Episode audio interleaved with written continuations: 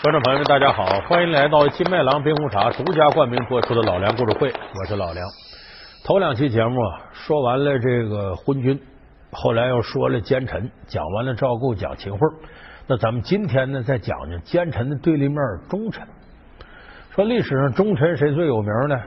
很多人想，那还用说吗？岳飞吗？但是也有人说不对，有俩人，岳飞算其中一个，那个就关老爷关公。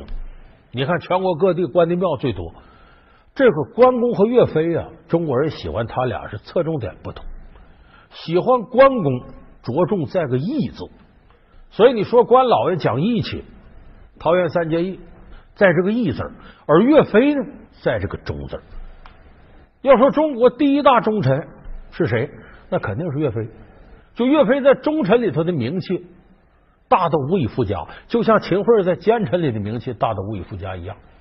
那咱们今天给大伙说说，为什么忠臣那么多？为啥岳飞作为忠臣的第一的代表，他是靠什么获得这么大名气？还我河山，雪耻靖康。岳飞的执着为何屡遭受阻？岳母次次精忠报国，传颂千百年的典故是否确有其事？出身草莽，毫无背景。又是怎样的际遇让他成为一代名将？老梁故事会为您讲述是什么成就了？说这个忠臣呐，怎么体现你忠？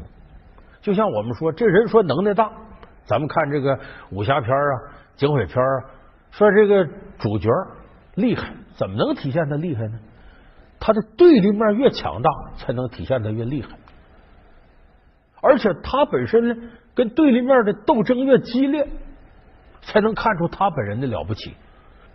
忠臣为什么大家同情他呢？往往忠臣难免一死，最后得死，没有好结果，大家同情你，才能认可你，千载之下你是忠臣第一。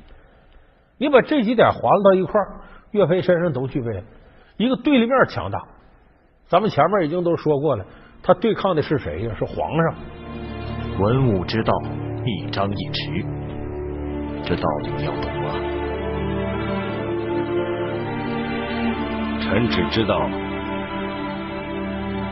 止戈为武，